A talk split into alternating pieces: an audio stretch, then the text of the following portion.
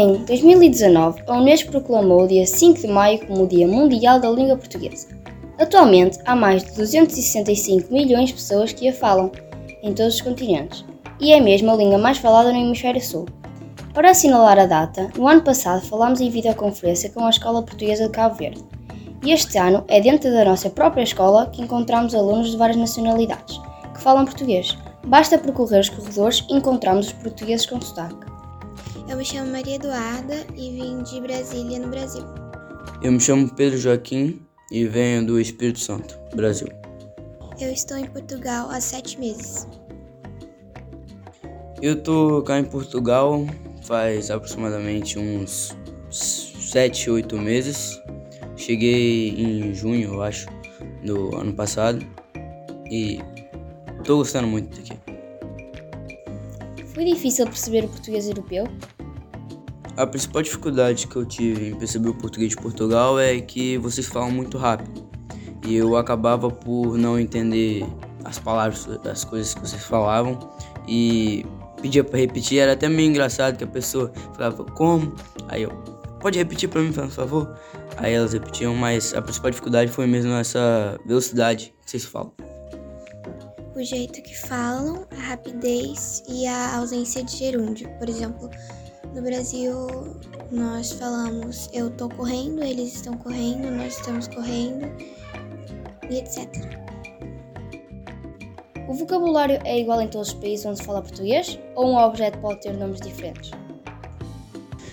As palavras mais difíceis que eu, que eu tive aqui em Portugal para entender é, mas foram, foram mesmo alguns, algumas gírias que vocês têm aqui, como tipo aquela cena que eu fiquei de início sem saber o que era.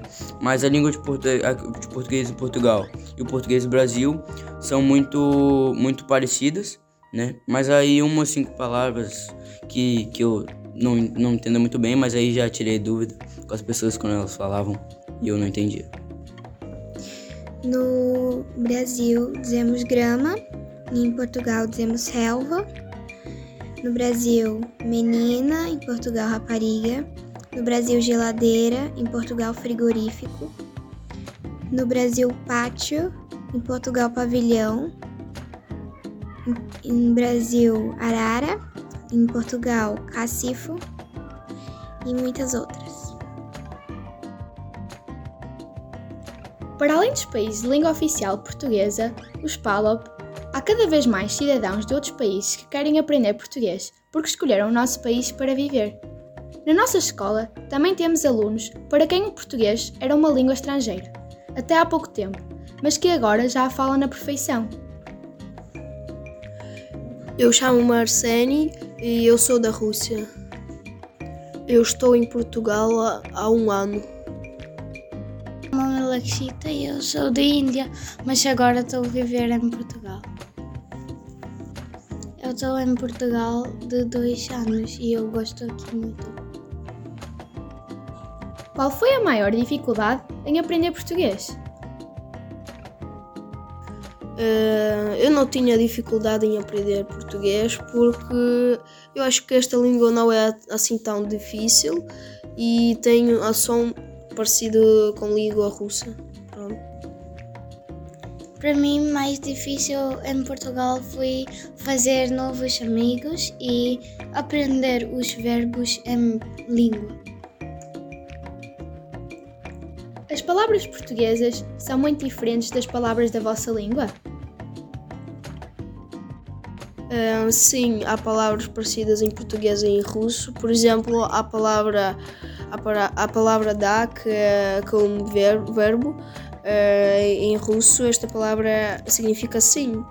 Então, e quando eu estava a estudar português, percebi que todas as palavras que acabem com são, por exemplo, radiação, canalização, também têm em russo, só que acabam com tsia, por exemplo, radiácia uh, eh, ou canali canalização. A mesma eu acho em Portugal e meu país é muito diferença de verbos, porque em meu país não tenho muitos verbos como em Portugal.